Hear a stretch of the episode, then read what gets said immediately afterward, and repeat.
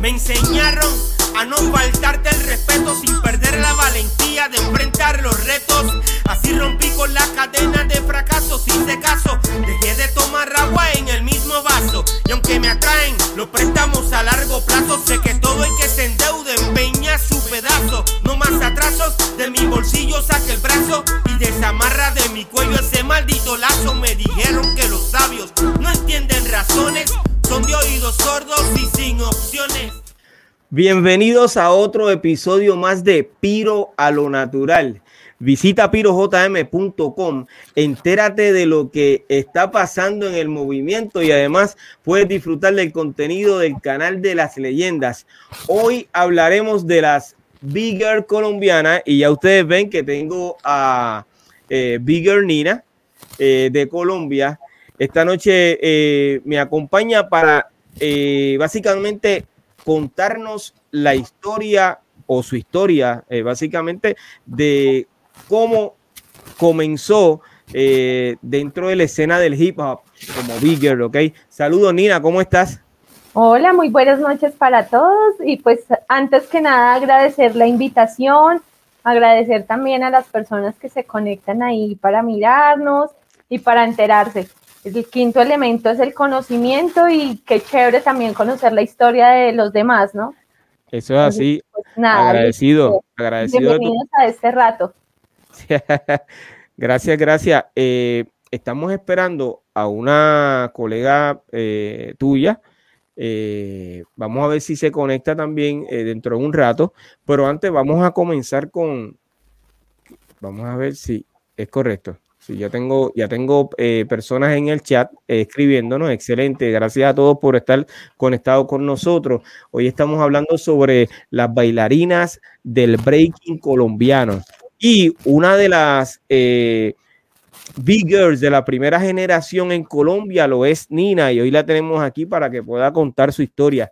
Nina, la primera pregunta que te voy a hacer es, ¿cuál es tu verdadero nombre? Bueno, mi nombre es Nidia Catalina Patiño.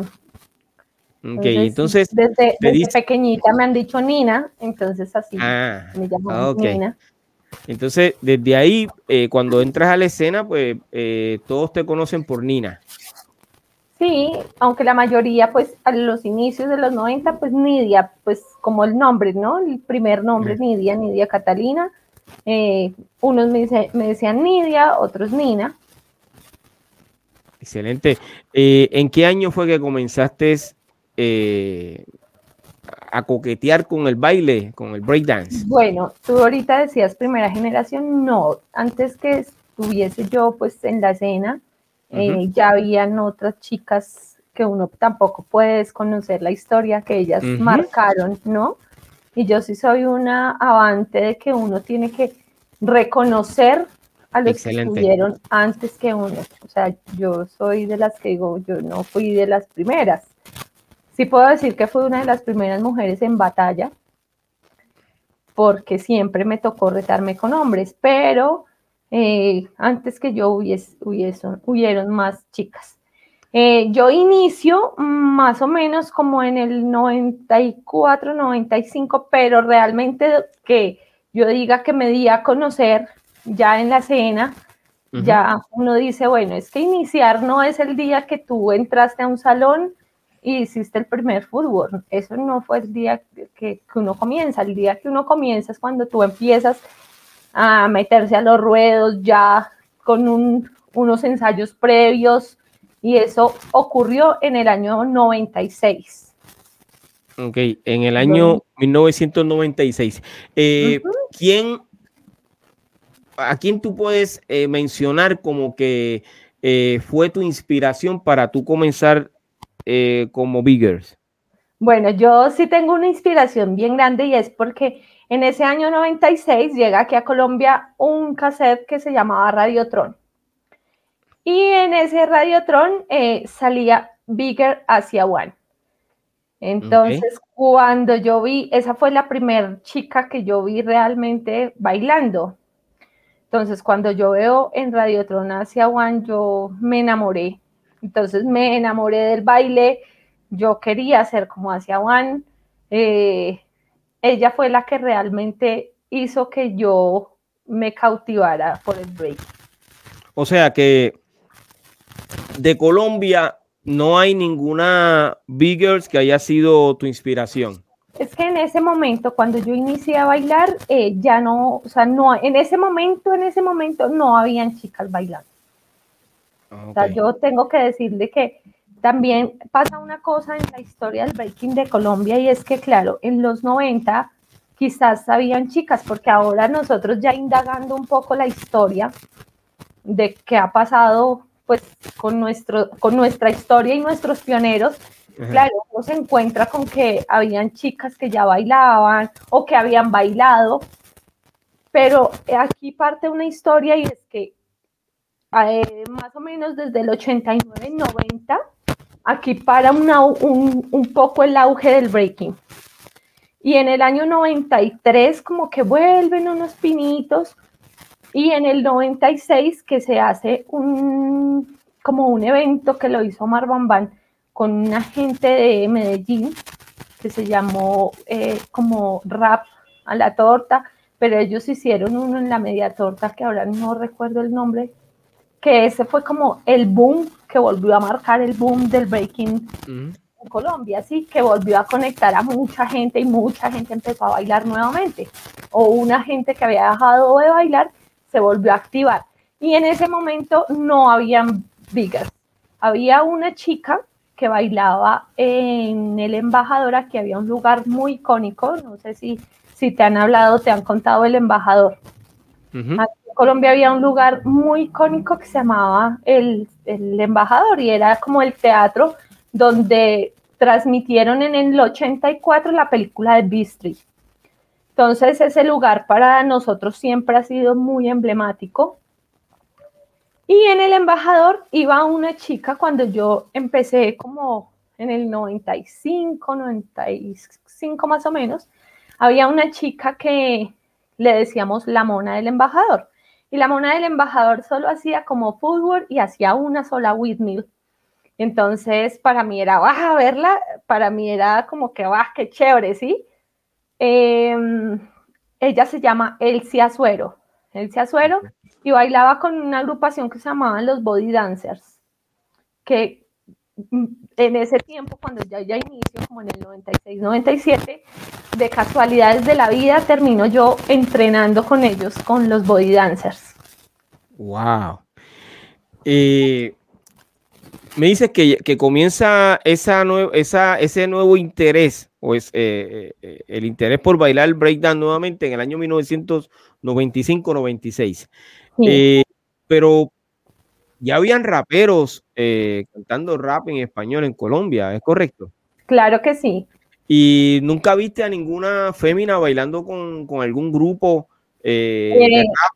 Claro que sí. incluso una de las que siempre nos motivó fue Melisa. Melisa Contento, Meli, ella eh, pues que era del grupo icónico eh, Gotas, Gotas de Rap. Y Melissa yo creo que fue una de las que inspiró a muchas mujeres, pero ella bailaba algo que llamamos nosotros aquí, que se llamaba salto bajo. Eh, entonces ellos hacían coreografías de salto bajo y Meli era una de las chicas pues que salía con ellos, ya cantaba, rapeaba, entonces yo creo que ella fue inspiración para muchas mujeres en su momento y aún, aún, pues siempre que se le hacen los homenajes porque Melissa murió. Lo sé, ella es la hermana de, de Content. Sí. Ok. Ella es la hermana de Content de Melissa de Gotas de Rap. Y eh, cuando, cuando se le hacen los homenajes, muchas de las mujeres aún se identifican con las letras de Melissa y yo creo que Melissa fue inspiración para muchas mujeres de esa época, ¿sí? ¿Por qué? Porque ella era una de las mujeres que decía como que la competencia no es entre nosotras, sino que debemos ser iguales, pares. Y entonces de ahí también nace de que las chicas que habíamos en ese momento éramos pares con los hombres, o sea, no era como ahora que la big girl y el big boy, no, todos éramos breakers. Eso es así. Eh, iba a estar con nosotros hoy, pero eh, básicamente se, acaba de excusar de que no puede estar con nosotros hoy. Creo que mañana vamos a tener un episodio. Eh, y también la otra eh, colega, la Big Girls, Jackla, ¿verdad? Jackla. Jack, Jack, Jack, ya, ok. también se excusó porque no, no pudo hacer los arreglos para estar con nosotros. Eh, quedan excusados de todo corazón y gracias por, su interés de todo corazón también. Eh,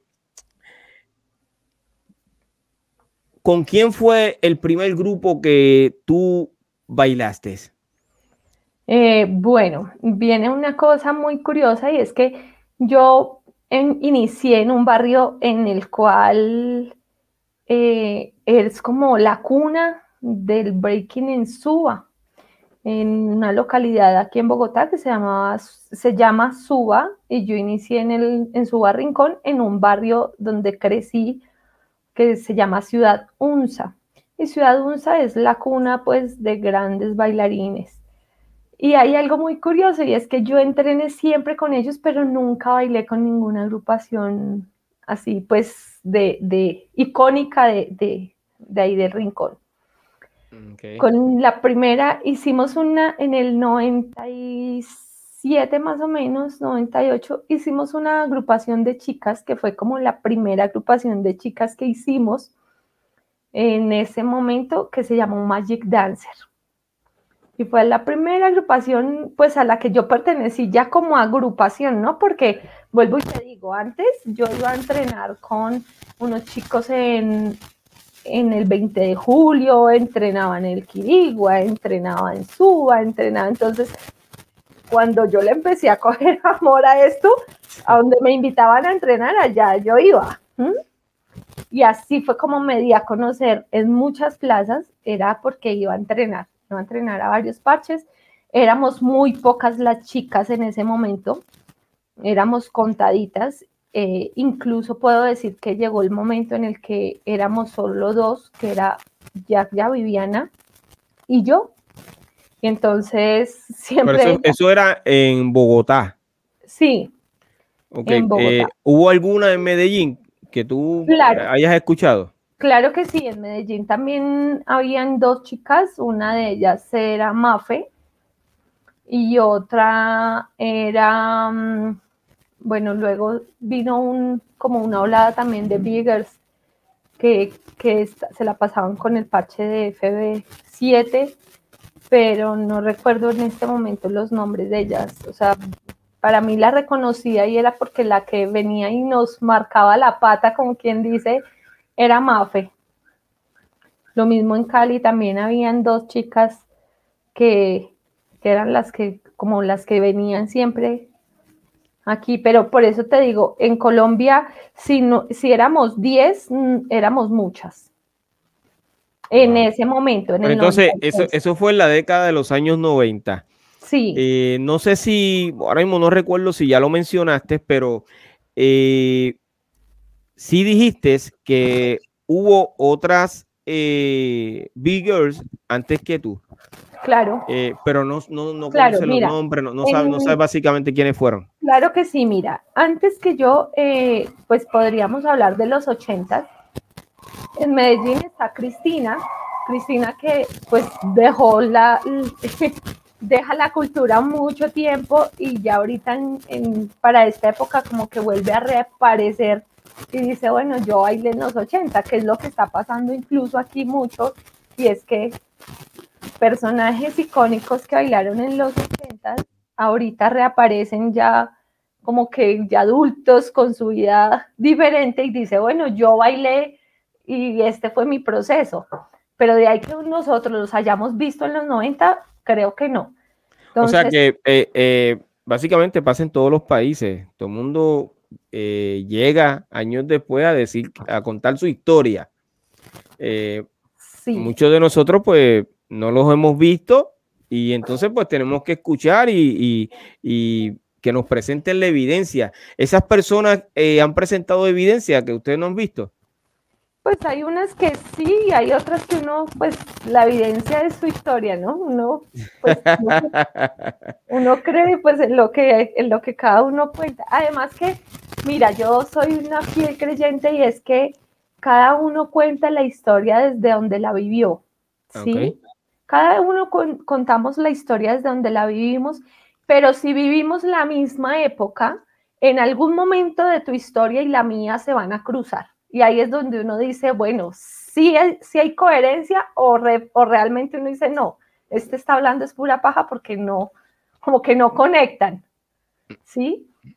Ahí es donde uno dice, bueno, porque yo no puedo desmentir tampoco ni desmeritar el trabajo de los demás al decir no, porque pues si dicen que lo hicieron, pues uno dice, bueno, sí, pero, pero pues vuelvo y digo, ya es conciencia de cada uno, digo. Eh, ustedes como Biggers tuvieron el apoyo de esos raperos colombianos de esa época.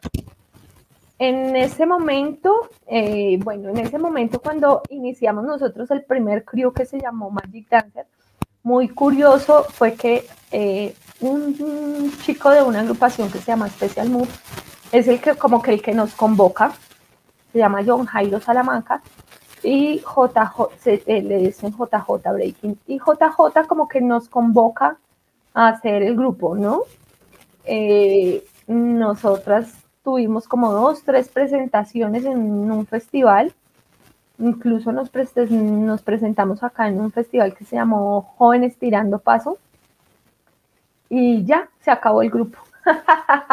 por precisamente porque como que no, no veíamos como que algo nos uniera, sino era él el que nos convocaba y creo que esa fue lo que nos desunió en últimas. Pero después de que termina Magic Dancer, nosotras seguimos como, como el interés y montamos una agrupación que se llamó Furia y You. Incluso eh, muy curioso es que Jack ya Viviana también bailó con nosotras en Furia y You entonces iniciamos Furia You y Furia You era algo muy chévere porque cada una teníamos como una identidad muy marcada diferente, éramos totalmente diferentes cada una, cada una teníamos nuestro estilo totalmente diferente, habían unas chicas que hacían popping, otras que hacían lacking, eh, bueno, cada una teníamos como nuestro estilo y fue también algo muy bonito, pero pasaba algo y es que eh, hacer una agrupación de chicas en ese momento donde la escena aún se veía, se veía como el rival más fuerte, el tema del machismo era aún más marcado mm, y entrar a pelear nosotros un puesto entre las agrupaciones de hombres fue complejo.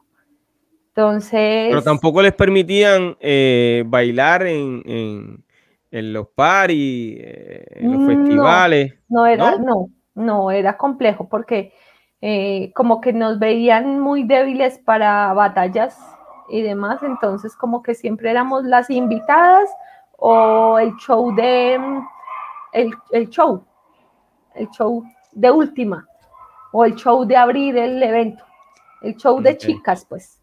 Entonces, eh, creo que eso fue lo que nos empezó a cansar. Eh, pasa una cosa y es que empiezan el auge también de las crews más fuertes en Colombia y hay un festival que en su momento se llamó el Hip Hop Urra, que ya luego viene siendo Hip Hop al Parque.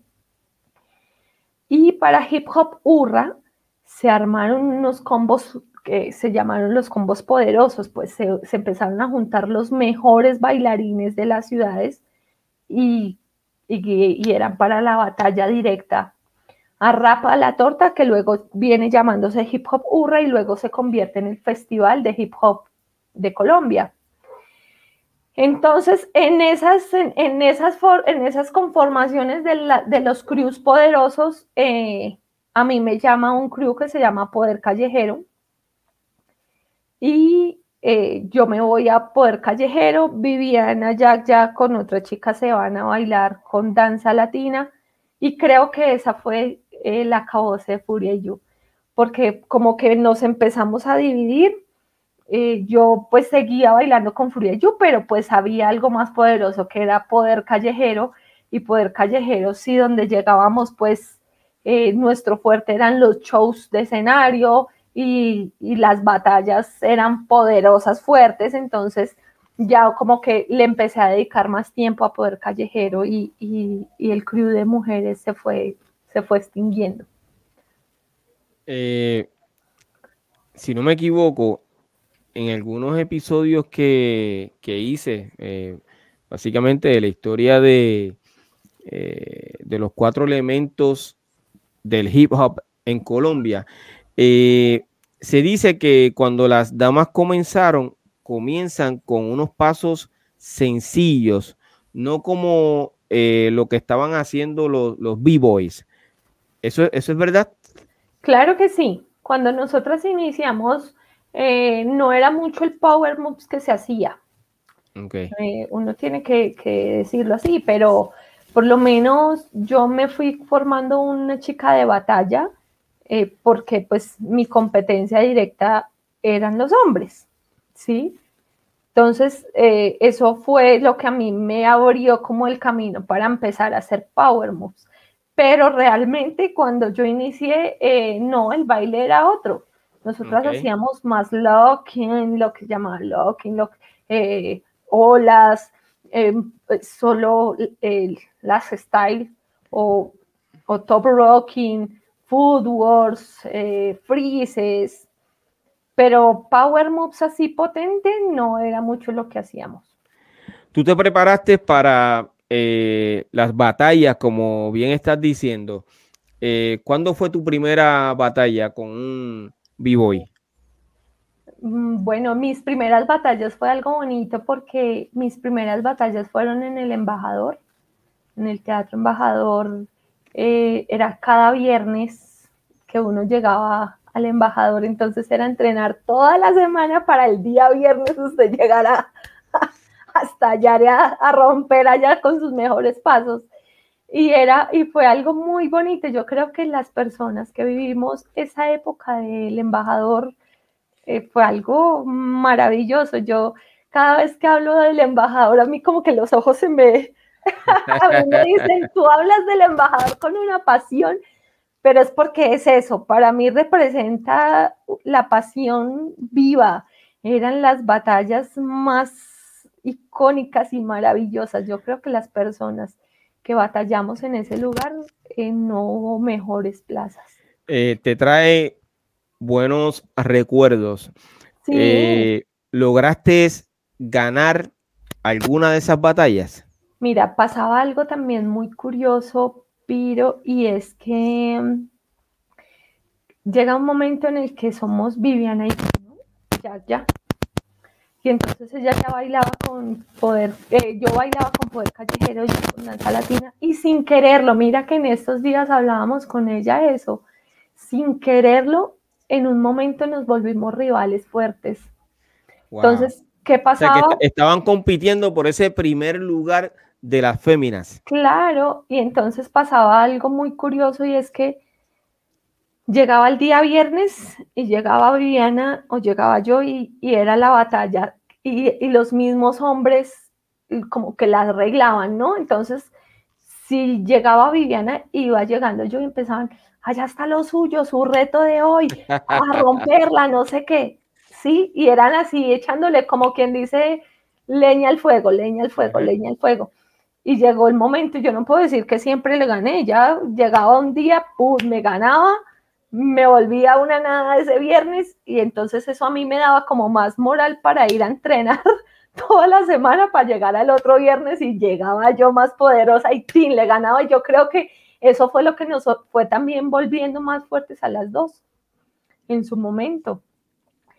Pero eh, algo muy curioso, incluso hoy que, que alguien ponía en un grupo que tenemos de Breaking, eh, alguien ponía como un recorte en el 2001, eh, que viene la Full a Colombia. Eh, hicimos como una batalla de una selección Colombia contra Estados Unidos. Y fue mi primer batalla fuerte, que yo puedo decir, fue la primera batalla poderosa, porque además me tocó retarme con Rocafela. Y yo, pues yo era una niña Y yo veía a esa mujer bailando en jean Levis, le quitó las mangas a la camisa, era una camiseta, yo me acuerdo muchísimo que ella tenía una camiseta blanca y va y le quita las mangas y cada brazo de esa mujer era como una pierna mía.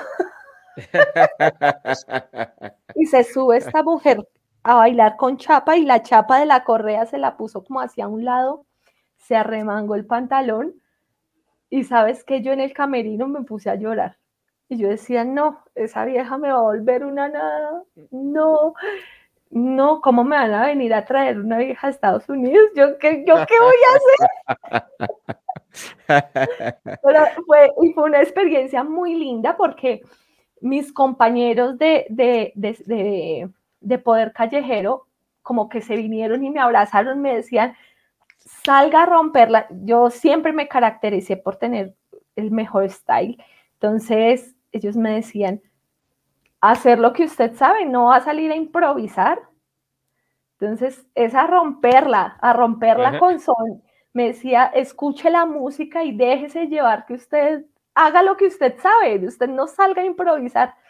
Y mira que fue algo muy bonito, porque claro, sale uno primero como con el miedo, pero ese mismo miedo fue el que me impulsó a salir, pero rompedora. Eh, obvio, la Full Silicon nos llevaron, pero, pero hicimos lo que sabíamos y se demostró que lo que se hace con amor tiene aún más poder que cualquier cosa. Entonces, esa, esa batalla fue muy icónica y fue muy bonita porque además fue de las primeras batallas internacionales que se vivieron en el festival. Aún aún mira, aún después, 22 años después, aún hay gente que se me acerca y me dice, usted ese día se veía re mamacita, usted ese día salió y era una locura, usted ese día salió y tal. Y yo digo, yo era una niña realmente y, realmente una niña asustada. Pero mira que lo que uno hace y aprende y lo hace con el alma y el corazón eh, trasciende barreras.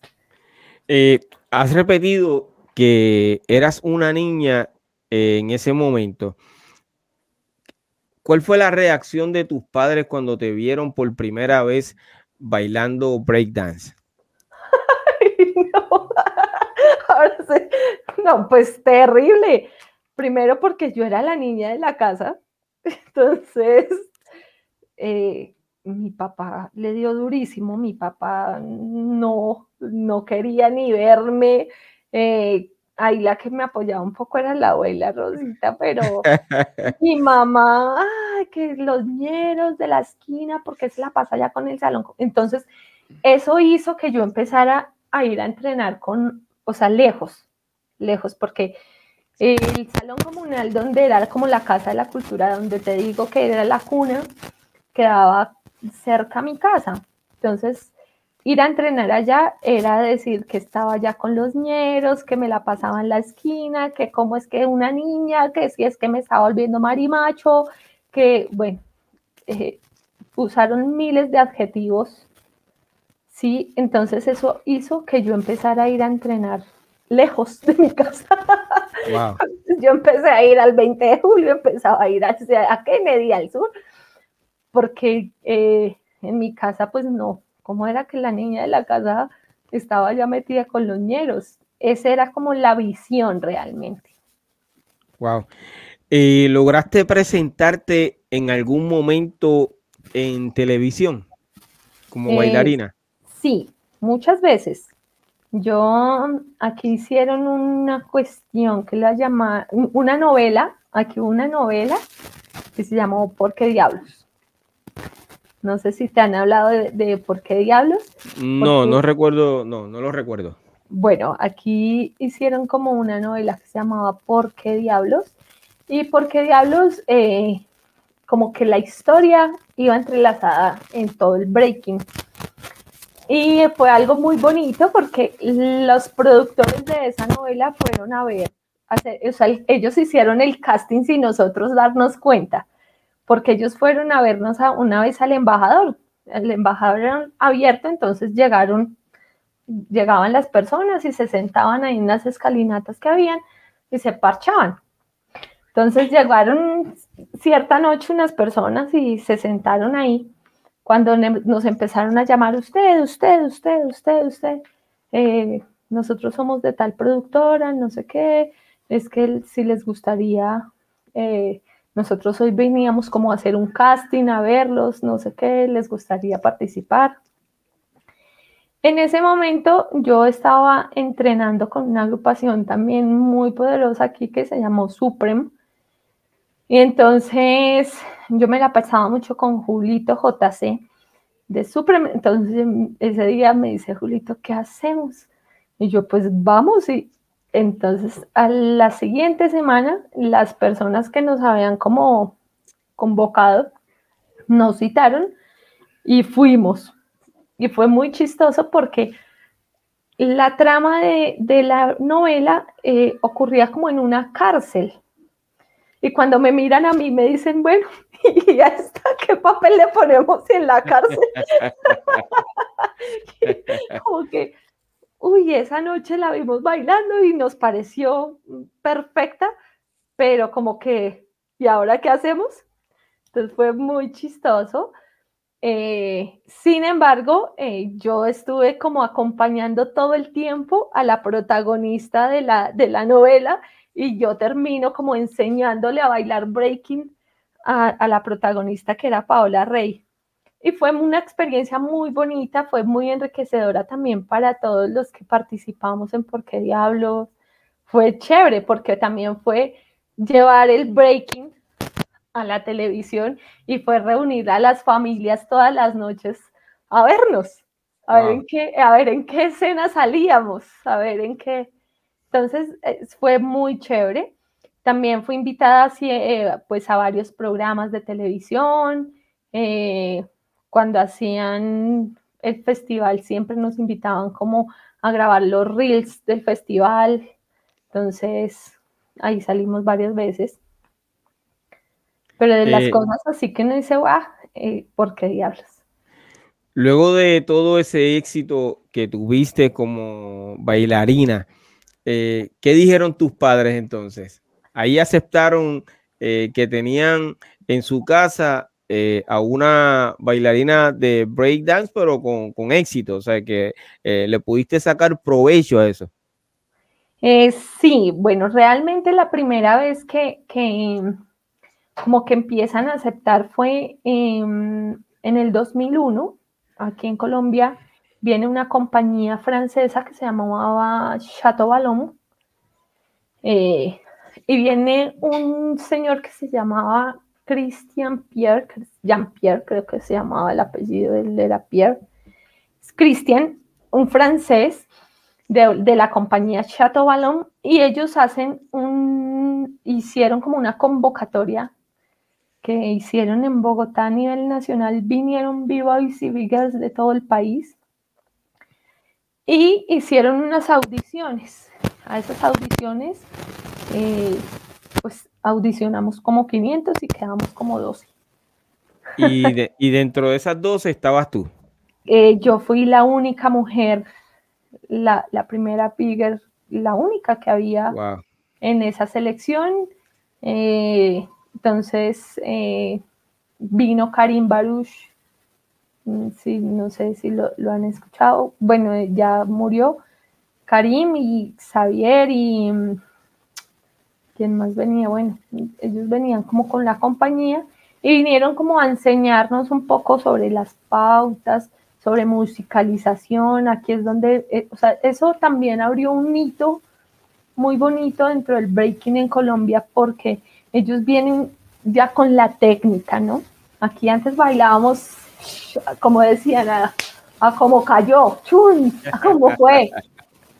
Y ellos vienen con algo muy bonito y es ejercicios incluso de meditación, escucha la música, hay unos tiempos, los tiempos se marcan así, los contratiempos son estos, las marcaciones musicales, eh, tu cuerpo es un instrumento. Entonces, todo eso pues fue conocimiento nuevo para nosotros y yo creo que fue un mito porque puedo decir que ahí es donde se parte en dos las décadas aquí en Colombia de los bailarines. Y es lo que empezamos a llamar nosotros la nueva escuela, porque claro, ya tenían las nuevas herramientas que venían a darnos los franceses. Y ellos hicieron algo muy bonito en un teatro aquí muy icónico que se llama el Jorge Eliezer Gaitán. Y entonces lo llamamos la Brigada Hip Hop. Y cuando ellos hicieron la brigada, pues nos formaron con todo este tema de musicalización. Ya era, eh, empezamos a hacer a pasar del show de la calle, de los parches de la calle, a hacer espectáculos y montajes de teatro. O sea, para, eran los montajes para que la gente pagaba para ir a vernos. ¿Sí? Entonces ellos decían, eh, en ese momento el director del Instituto de Cultura y Turismo en Bogotá es un señor que se, llama em, César Monroy, y César Monroy fue el que trajo a Chateau Ballon con un objetivo y era que el breaking fuera reconocido también como parte de la danza, ¿sí? Parte del reconocimiento de las danzas populares, de las danzas tradicionales, de las danzas que, que nos representaban en Colombia. Entonces él hace que el breaking empiece a coger un auge más que todo en los teatros y que la gente de plata entraran a pagar una boleta para entrar a vernos bailar y que bailar no era solo tirarnos en lo que llaman ahora un cipher, que para nosotros eran los ruedos. Va a tirarse al ruedo, ¿cómo fue en el ruedo? Sí.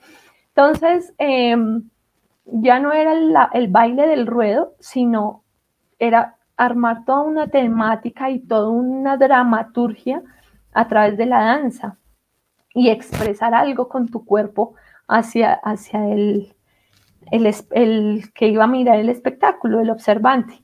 Entonces pasó algo muy bonito y es que eh, la primera función que hicieron eh, nos dijeron que el público iba a ser muy especial.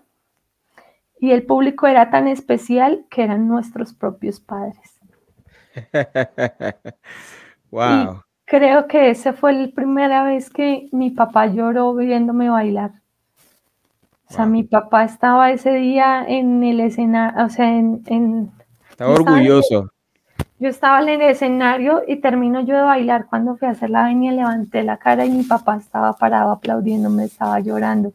Entonces yo creo que estaba mi papá, mi mamá, bueno, entonces yo creo que ese día fue cuando también muchas familias, no solo la mía, empezaron a creer en nuestro trabajo y empezaron a darse cuenta que no éramos los ñeros de la esquina, que no eran los marihuaneros, que no eran los que estaban perdiendo el tiempo, sino que ya estaba eh, configurando y transformando la danza de la ciudad.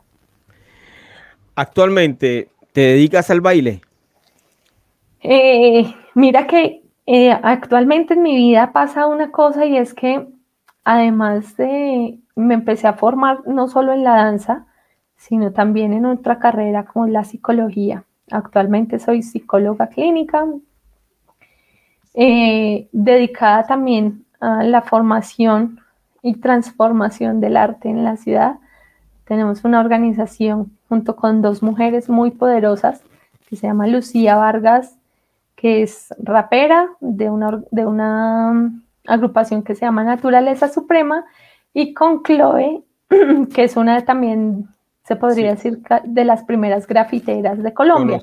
Conocí, a Chloe hace unas semanas atrás en uno de los episodios eh, que hice con colegas colombianos. Ah, eh, bueno. Entonces, nosotros hicimos las tres, eh, formamos una organización muy linda que se llama Latidos, y Latidos inició un, todo un proceso de transformación social y reivindicación de los derechos de niños, niñas eh, víctimas del conflicto armado en Colombia. Entonces, con Latidos hemos venido transformando a través del hip hop, transformando vidas. Entonces, ahí es donde yo junto mis, mis dos pasiones, la psicología, con el, con el, hip hop. Eh, y en cuanto a la danza, eh, bueno, me empecé a formar también en la ESAP, que es aquí la Escuela Superior de Artes de Bogotá. Eh, fue, fue mi primera carrera que hice, que fue la danza. Y allí pues mm, también empecé a hacer danza folclórica y flamenco. Entonces ya como que el breaking hace parte de mi vida, de mi, de mi alma, pues, pero actualmente me dedico también a estas otras dos artes danzarias. Me dijo eh, contento esta tarde que eh, creo que habían grabado un vídeo eh, haciéndole un homenaje a los primeros B-Boys o B-Girls. No recuerdo bien. ¿Tienes conocimiento de eso? Porque entiendo que o participaste o algo hiciste dentro del vídeo, ¿verdad? Bueno, ellos están haciéndole un homenaje muy bonito al, como a los elementos del hip hop. Y nos convocaron a, a, filmar esos videos. Yo realmente me sentí muy honrada porque también es como el reconocimiento que me hacen de las mujeres de los noventas, que fue, fui de las mujeres, pues de las primeras que le dio como el auge en el país al tema de las batallas, porque a mí me gustaba viajar mucho, yo viajaba casi por todo el país también con mis agrupaciones entonces eso permitió que yo fuese muy reconocida en esos momentos. Ellos hacen eh, em, un homenaje con un video que se llama Power Moves para que lo busquen. Eh, y fue algo muy bonito porque fue hacerle el homenaje, incluso salen personajes icónicos que han marcado como el hito de los 80s y los 90s y salen unos chicos también hasta la nueva escuela, pero fue como la unión de, las generaciones en un solo video. Y fue algo muy bonito. Yo realmente sí eh, les agradezco y, les, y se los he dicho a ellos personalmente. Y es gracias por reconocernos, gracias por tenernos aún ahí vivos. Eso es así. Eh, ¿Hay alguna persona que tú quieras mencionar y dejarlo eh, aquí en récord eh, como parte de la historia? Mm, bueno, y es que hay muchos, como te digo, yo crecí con una historia muy bonita, porque por decir, vienen los body dancers, y los body dancers eran un parche que los llamaban los ecuatos, y porque eh, habían como ecuatorianos allí y yo crecí con ellos y fue una generación muy bonita. Aprendí muchísimo style de ellos.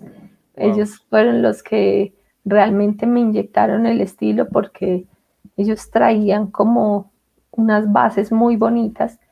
Desde el DJ que también ya está en su santa gloria, que era DJ Aldo, eh, Germán, que también ya, ya es finado, pero sigue por decir Héctor, está aún en estos días me encontré con Elsie, que te digo que era la mona, el embajador, y Elsie Azuero, yo cada vez que la veo, pues porque fue una mujer que marcó historia y que estuvo, ¿sí?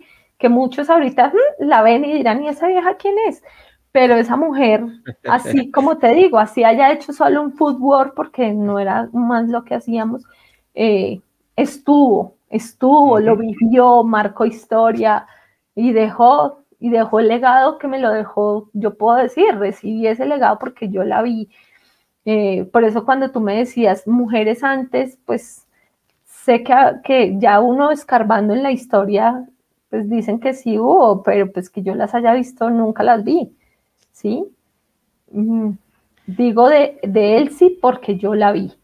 Y ya después él sí, pues no dejó de bailar, no volvió a bailar, pero pues queda en la historia porque yo la vi. Eh, y, de, y de mis amigos de toda la vida que yo diga, desde que yo era niña, ya han pasado tantos años y sigue que está Toño Casas, bueno, Julito de Yopal, está mi gran amigo Vivo y Peña, que Peñita es toda una historia, no sé si ya lo han nombrado aquí, pero Peña yo creo que hace parte de la historia de muchos vivos de Colombia.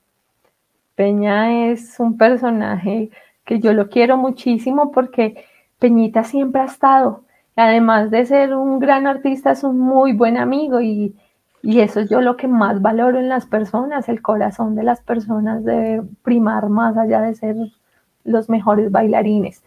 Porque mira, antes de ser, yo siempre les digo a los chicos, antes de ser el mejor b-boy, sea la mejor persona.